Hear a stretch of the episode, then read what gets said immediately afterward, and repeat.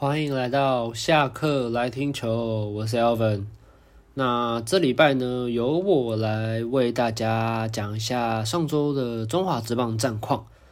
日期的部分是从五月二号的比赛到五月七号的比赛。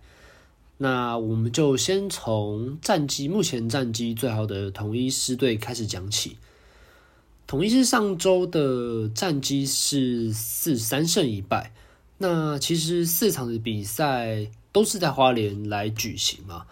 我想大家也知道，说统一上礼拜表现最好的球员是谁，就是我们的花莲王志杰啦。那志杰上礼拜的打击率，单周打击率真的是非常非常吓人哦。他单周缴出了六成二五的打击率，对，然后 OPS 是高达了二，这个你绝对没有听错。打击率六成二五，OPS 高达了二，超过二哦。那单周还缴出了三轰的成绩，外带十打点，这也让志杰成让志杰成为现在中华职棒的打点王。那全垒打的部分是落后给魏全龙的刘基宏一支，那跟同队的林安可是并列。那志杰也是目前的打击率王啊，打击率高长到高达了四成一零。也是目前联盟唯二打击率超过四的男人。志杰的部分，因为上个礼拜在花莲有发出来，就是说只要打全垒打就是获得一万块的奖金嘛。那到后面是说有打点的话也加码一万块。那大家都知道说，如果志杰打全垒打的话，打打全垒打的话，他的儿子泽泽嘛就有玩具可以买。我想上礼拜。一个礼拜打下来，志杰是获得口袋里多是多了不少钱啊。那这个的部分，我们的泽泽又有很多玩具可以买了。对，那统一是上礼拜最火烫的男人就是苏志杰啦，加上他们的双羊头，包含了罗昂跟布雷克，也都是缴出了一个非常棒的成绩。布雷克的部分是在面对魏全龙的时候，缴出了七局无失分的好成绩。然后他的防御率其实也下降到来到了二点三五，目前是联盟的第三名。至于罗昂的部分，上礼拜投了六局，也是面对到味全龙队，那六局是只是一分的成绩，然后投出了七次三三振，目前防御率是二点零三，也是在防御率榜上有名的第二名。至于三振的部分呢，罗昂则是落后给刚龙两次，目前是三十三次。那统一是上礼拜，其实在礼拜天的比赛，那时候对乐天桃园嘛，那北部的雨势其实就是蛮大的，加上桃园球场这个排水的问题，已经不是呃一天可一天一天，已经不是那种大家可以想象的惨了啦。对，就是只要有前一天有下雨，就算是前一天下雨，今天大太阳，那可能还是不一定打。那那场比赛其实当天都还是有飘雨的。这个不打的可能性就非常非常高了。那那天统一也是派出了圣骑士来先发，本来是想说真的要真正开箱圣骑士的，因为上次对决第一场是圣骑士是投富邦嘛，那富邦就是那时候打击比较低迷，所以比较比较那么没有的参考价值。不过礼拜天原本要对乐天的圣骑士，也因为下雨的关系，所以也没办法，所以统一上周就是两洋头应战。加上我们伤愈归队好久不见的古林瑞阳，那古林也是那天对魏全投了五局，然后失了两分。我觉得状况球速是有投出来了，就是在一五零上一五零到一五五之间速球的部分。那至于控球的部分，我是觉得第一场回来嘛，毕竟二军的投球虽然缴出了不错的成绩，但是二军跟一军的强度其实是还有差的。那古林。的回来对统一狮队是一个非常好的消息啦，因为目前统一狮就是有罗昂，然后布雷克跟圣骑士一军的阵容是这样嘛，洋投的部分。那至于我们的呃另外一名洋投是克维斯是下到了二军。那除了统一狮的三洋投之外，他们的本土投手其实还有胡志伟，上礼拜结识也投得非常不错，就是缴出他本季的代表作。除了胡志伟之外，其实还有古林瑞阳啊、林子崴，其实三洋头三土头，对于统一师的调度其实就显得弹性许多嘛。因为其实一个礼拜最多最多要用到五名先发投手的情况下，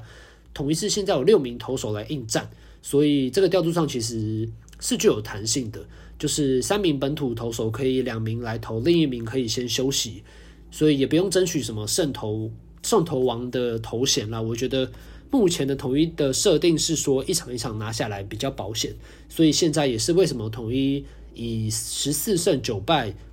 位于战绩排行榜排行榜第一名的问关系。对，那统一是这礼拜的嗯赛况哦，就是接下来到来的这个礼拜是先在天母跟味全进行一一一场的比赛，那之后礼拜四要移师到新庄棒球场。然后周末也要去到台南球场进行他们的庙宇祭主题日。接下来讲到的是目前战绩排行第二的乐天桃园。乐天桃园上礼拜是缴出了单周两胜两败的成绩。那其实礼拜天的比赛也是刚刚有提到说，因为在天在桃园球场本来要对决统一的比赛，那后来因为下雨的关系，所以就因雨延赛。不过，乐天桃园上礼拜的比较大的状况是在投手的部分。乐天桃园的团队投球防御率上礼拜是高达了五点七五嘛？那可以看出来，礼拜二上礼拜二打头阵的先发的陈克义是比较投的差强人意嘛？因为前几场先发其实陈克义都，我觉得算是投出超过乐天桃园教练团的期待。不过上礼拜对决富邦的那场是投投了六局就失了六分，然后呢，在礼拜六的时候，味全乐乐天是派出了黄子鹏来应战嘛，那他那天那场其实也是失了六分，加上上礼拜四对中信兄弟的比赛，乐天桃园的投手群全部加起来也是失了六分，这三场比分失的比较多的情况下，也让乐天桃园的防御率是嗯比来来来来的比较高的情形。至于打者的部分，我觉得这是球迷比较不需要担心的部分，因为我觉得相信乐天上礼拜展现的打击火力已经足以 cover 他比较不足的投手战力了。除了礼拜二之外，因为礼拜二富邦是八比一赢了乐天，那这个比较难追嘛，因为其实嗯，富邦在前七局就已经取得了八分的优势，那。后半段的乐天其实其实就是比较难追啦，加上那天富邦先发投手陈世鹏其实是投出了本季的代表作，也是一场优质先发。至于隔天的比赛，乐天是在九局下半哦，靠着廖健富的再见两分炮赢得的比赛，炮轰富兰哥，也让富兰哥在隔天就被降下二军。然后来到了隔天的比赛，其实礼拜四的比赛，乐天桃园团队是攻下了十一分啊。那这个十一分是是包含了四支的全垒打，包含了朱雨贤两支，廖健富一支，郭彦伟一支。然后其实朱雨贤那场比赛是打得非常的疯啦，就是一个人包办了五分打点，加上廖健富也包办了三分打点，所以他们两个就加总了乐天桃园十一分里面的八分。那其实乐天桃猿的火力，我觉得。本季来看的话是比较不需要担心的，因为其实正中像是廖健富、朱玉贤，其实上季的成绩没有到那么理想，就是不符合、不太符合团队的期待。那其实今年都有打回来了，像是廖健富目前就是在嗯打击率排行榜也是榜榜上有名啦，对，然后其实。近期也打出了蛮多支全垒打，所以目前看来廖健富是正守一垒防区是，有时候会给他正守一垒防区是挺不错的。不过这样的情况就造成说乐天桃园的原本的一垒手陈俊秀目前是待在二卷的情况下嘛，所以如果廖健富跟朱玉贤近期的状况再持续火烫下去的话，我想陈俊秀可能没有那么快会回得来，对。那至于投球的部分呢？乐天桃猿的洋投其实包含了雷发，最近这几场拉上来投的雷发，其实都投得非常非常的顶尖。那也包含了威达尔，威达尔其实只有那场对统一爆的那场比较不理想啦。然后最后再加上豪进，豪进其实这几场这几场比赛其实都是有回温的状况啦，这期最近几场也都是没有失分，所以我觉得乐天桃园现在的先发投手也是不需要担心的。至于嗯年轻的本土投手，像是陈克义，我觉得是扮演扮演乐天桃园一个重要的角色啦，因为现在像。陈鸿文跟曾仁和是受伤的状况，没办法投球嘛，所以除了黄子鹏之外，乐天桃园的另外一个本土投手陈克义必须要扛下更大的重任，因为其实黄子鹏这一季也是处于一个比较不理想的状况啦。上礼拜先发五又三分之一局就掉就掉了六分，我想这个也不是大家愿意乐见的事啦，因为黄子鹏上一季是顶着防御率王诶、的头衔来到这一季的，那目前缴出比较差强人意的表现，所以我觉得乐天桃园其他的本土投手必须跳出来了。好的，来到了第三名的味全龙队，味全龙上礼拜的战绩是两胜两败，胜率刚好是五成。那味全龙上礼拜的三场比赛是对上统一师，然后一场比赛一一场比赛是对乐天。那他们的两败其实都是来自于统一啦，然后乐天跟统一的各拿一胜，对，因为他们跟统一进行一个三连战。那味全的部分，我觉得比较值得一提的是他们的先发洋投布里汉的部分，布里汉在。嗯，上礼拜的投球队统一的时候投了两局就退场了。对，那后来球团也证实说是左左脚掌骨裂，那其实也会在近期开刀啦。不过我觉得味全必须要重视这个消息啦，因为其实他们在布里汉伤退之后，将会拉上洋投蒙威尔嘛，就是之前在统一狮还对魏全龙投过五安打比赛的蒙威尔。那蒙威尔的问题就是他五月底。会要回美国进行一个，因为妻子要生产了嘛，所以他要回美国进行一个陪产的动作，所以势必五月底的时候，魏全会严重的缺阵先发投手了。因为现在魏全的洋投其实就是，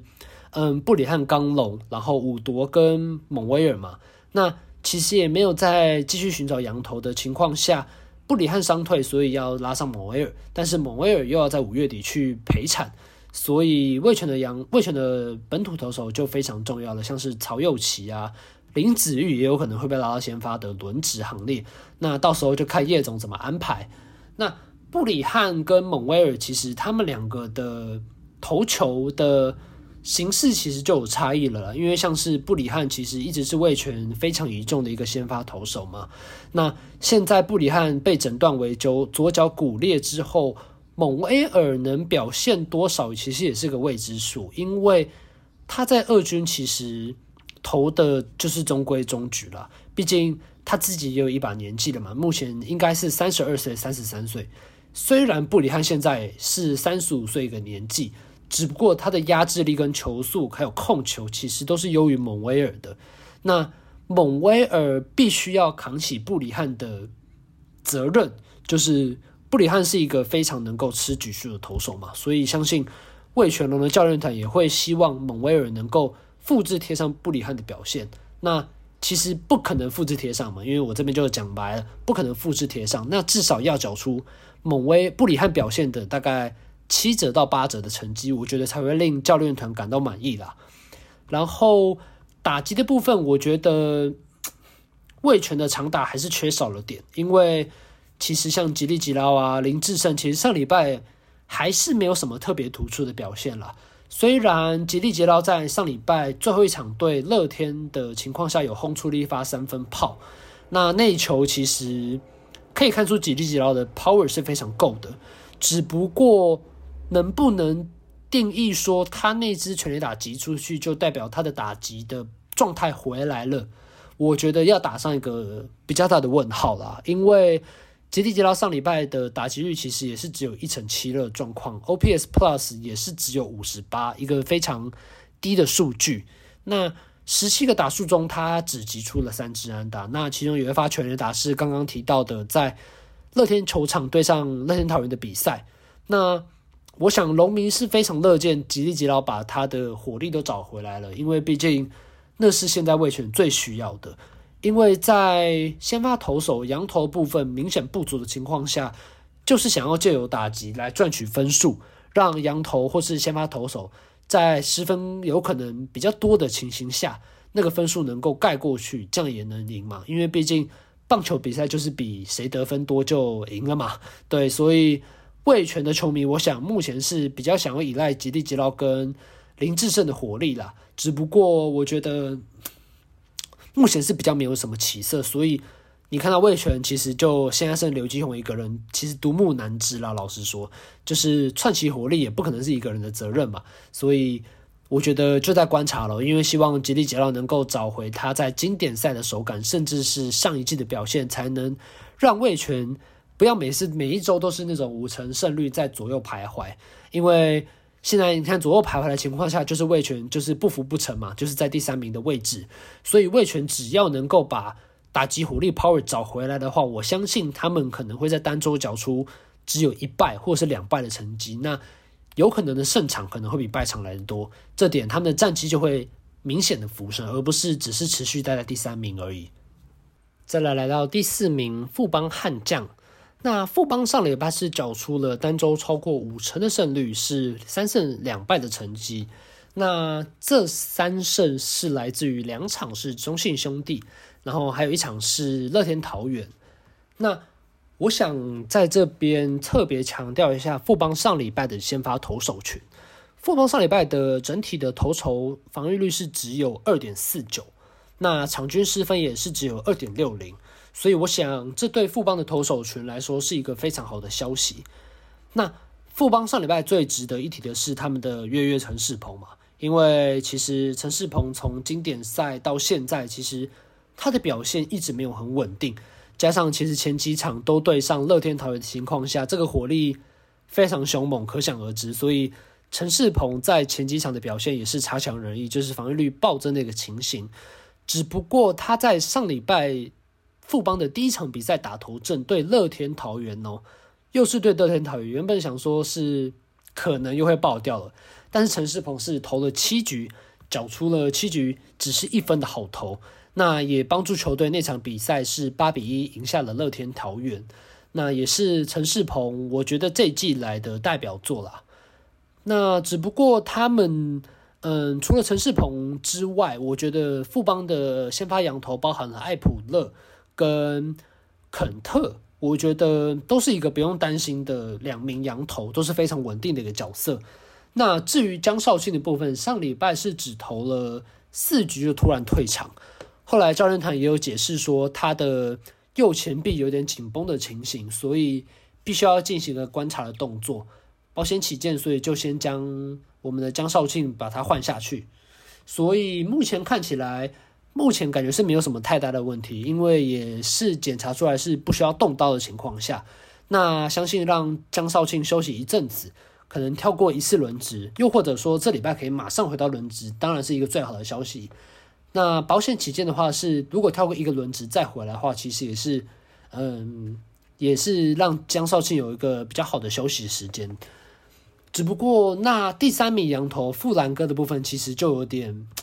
差强人意了，因为富兰哥上礼拜是，嗯，只投了三又分三分之一局，就是被呃廖健富炮轰完就下二军了，所以富邦在富兰哥下二军之后就紧急拉上了安德胜，目前也是将安德胜定位在一个中继的部分，然后也缴出上礼拜初赛投三局，总共投三局也缴出了防御率零的好表现。那其实富邦的投手群包含了陈世鹏啊、江少庆这些本土投手，其实都表现得非常不错。尤其还有一名投手是隐藏版的，我觉得是隐藏版的一个大家都没有注意到的投手，就是江国豪了。江国豪其实这一季虽然说他上礼拜初初赛面对乐天是没有能拿下胜利，只不过他上礼拜投了七局，只投只用了七十七球，然后面对乐天还缴出一个七局。没有失分的好成绩，我想那场比赛对江国豪来说是非常可惜的，因为那一天其实是有机会对乐天桃园拿下胜投的，只不过的就不如意嘛，就是在九局下半被打了一支再见两分炮，我想这是连江国豪本人都没有想到的。对，那富邦目前的本土投手，我个人觉得是表现得非常优异啦。因为像是江少庆，如果说陈世鹏的状况回来的话，那当然是最好的，因为他们现在牛棚缺的就是一名本土的左投嘛。除了艾肯，除了肯特之外，另外一名就是陈世鹏。那包含如果像江少庆跟陈世鹏都有在一定的状况下，加上呃我们的艾普勒跟肯特两名洋投，我想富邦的整体的状况是表现得非常棒的。至于打击的部分，我想特别提一名球员，就是我们的脚给阿德张建德啦。那张进德上礼拜是担任比较长时间都是担任先发捕手的角色。那上礼拜的比赛中，阿德总共有二十一个打数，那总共十九个打席是缴出了十九打席七安打的成绩，单周打击率也高达了三成六八。对，我想这也是富邦球迷比较娱乐见的啦。毕竟在代捕戴培峰在受伤的情况下，除了姚冠伟之外，我想另外一个富邦球迷比较期待的捕手就是张敬德了。那张敬德除了嗯，蹲捕能力，我个人是觉得非常优秀之外，他的打击的炮管，我觉得也是富邦现阶段最需要的。因为富邦上礼拜、上上礼拜的打击数据其实就没有那么的亮眼，虽然说这礼拜也没有特别的突出，只不过我想场均得分四点二也是，我觉得也是足以赢下比赛的了。如果他们的投手没有失分很多的话，我觉得都是有机会的。最后要讲的是中信兄弟。中信兄弟上礼拜的战绩也是又一次的比较不那么理想，是缴出了单周一胜四败的成绩。那一胜四败的成绩也让中信兄弟现在只有八胜，也是中职五队里面唯一还没有拿到双位数胜场的球队。另外，他们也是十五败，拥有也是的联盟最多。目前与第一名的统一狮胜场差距也来了来到了六场。那这个六场就是一个比较以现阶段来说难追的数字了。虽然说目前，嗯，上半季根本还没进行到一半，但是以六场的场次来看，说是比较难追到第一名的。那目前中信兄弟要做的是，嗯，尽量让他们在全年度的战绩能够排行到前三，这样才有机会先打季后挑战赛。又或者是直接在下半季直接冲一波，直接拿下季冠军就没有这个问题了。OK，那这个的部分我们之后再谈。今天主要是要讲上礼上礼拜中信兄弟的表现。先从团队打击来看，其实两成六三的团队打击率已经有比之前都来得好的。重点是说他们的詹诶詹子贤，其实打击状况是有回来的。因为上礼拜十六个打数中包含十三个打席，詹子贤是打出了九支安打，那打击率是高达了六成九二，对，六成九二。其实以现阶段的中信兄弟来说，这是他们最欠缺的火力了。因为像今年中信兄弟的外野包含了陈文杰、陈子豪，那岳振华其实也都是比较没有那么理想的状况。那目前最需要的就是打击火力。那詹子贤也衔接上来了，虽然说他一开季没有在二没有在一军的名单里，那之后也是衔接上上来了。那除了詹子贤之外，上礼拜的嗯，其实有蛮多选手是有浮上来的，包含了曾颂恩也是缴出了单周四成四四的打击率，还有的是张志豪，张志豪也是缴出三成八九的打击率。那至于投手的部分是。中信兄弟比较要去担心的一环，上礼拜他们的团队防御率是高达的六点二七，那场均四分也是来到比较高的六点二分。那这整个问题包含了很多，除了他们的洋投之外，本土投手也是一个相当严重的问题。那首先先从于谦开始讲起。于谦其实，在上礼拜对在花莲队上统一狮的时候，是只投了一又三分之一就一一又三分之二局就退场休息。那在退场的过程中，其实于谦也是 非常不甘心的流下男儿泪啦。那那场比赛也是于谦投的比较糟糕的一场，是主投了一点二局就被打出了八支安打，包含了两支全垒打，暴失的六分。这也让他的防御率上涨到了六点八六，除了于谦之外，其实郑凯文也是一个上礼拜也是一个核弹级的爆炸啦。面对乐天桃园先发，他也只投了三局就狂失了十分，这个十分我觉得是郑凯文生涯最多的一个失分。因为其实，嗯，从先发投手来看，假设你的本土投手连五局都撑不到了，这会给后援投手有非常非常大的一个压力。那因为他们是在败战上来投球嘛，那可能又是在一个嗯对方哐哐平平上来的情况下来接手，所以也没有一个干净一局去让他们的投手完成任务，所以相对来说也会比较难投。这也造就了张旭兄弟嗯投手的状况是比较糟的。那除了本土投手包含了于谦呐、嗯郑凯文之外，也传出上礼拜也传出一个坏消息是。嗯，CC 力在台南因为车祸的关系，所以造成了受伤。那后续也必须进行了开刀的动作。这对中信兄弟来说是雪上加霜的一个一个状况啦。因为他们现在其实，嗯，本土先发投手是比较缺乏啦。只不过后援投手对中信兄弟来说也是一个非常重要的一环。对，那加上今年德保拉表现不如前几季有那么宰制力的情况下。本土投手的重任就是非常重要的，因为我想大家在这集里面应该听了很多次我说的本土投手要扛下非常大的重任吧？对，那我觉得五队的战绩在洋投的实力，我觉得是，嗯，也我觉得差距没有到太大了。那目前要决战的就是决战本土投手了，谁的本土投手能够比较稳定，那谁的胜率就是会越高。这也是目前中信兄弟必须要去解决的问题，因为中信兄弟的本土投手像是于谦、吴哲源，然后郑凯文，其实他们都这季都没有到那么稳定。虽然说上半季的中信兄弟目前要等伤兵的回归，加上目前有个新洋投要加入嘛，可能上半季就因此而嗯以练兵为主吧。加上其实许基宏也是目前。正在复健中，所以我觉得中信兄弟不如先把自己的嗯投手跟打者都准备好，然后下半季再用一个比较完整的阵容来应对。我想这是比较目前比较乐乐观的啦。我觉得也只能采取这个办法了，让自己的投手先稳定下来。那以上就是本周回顾。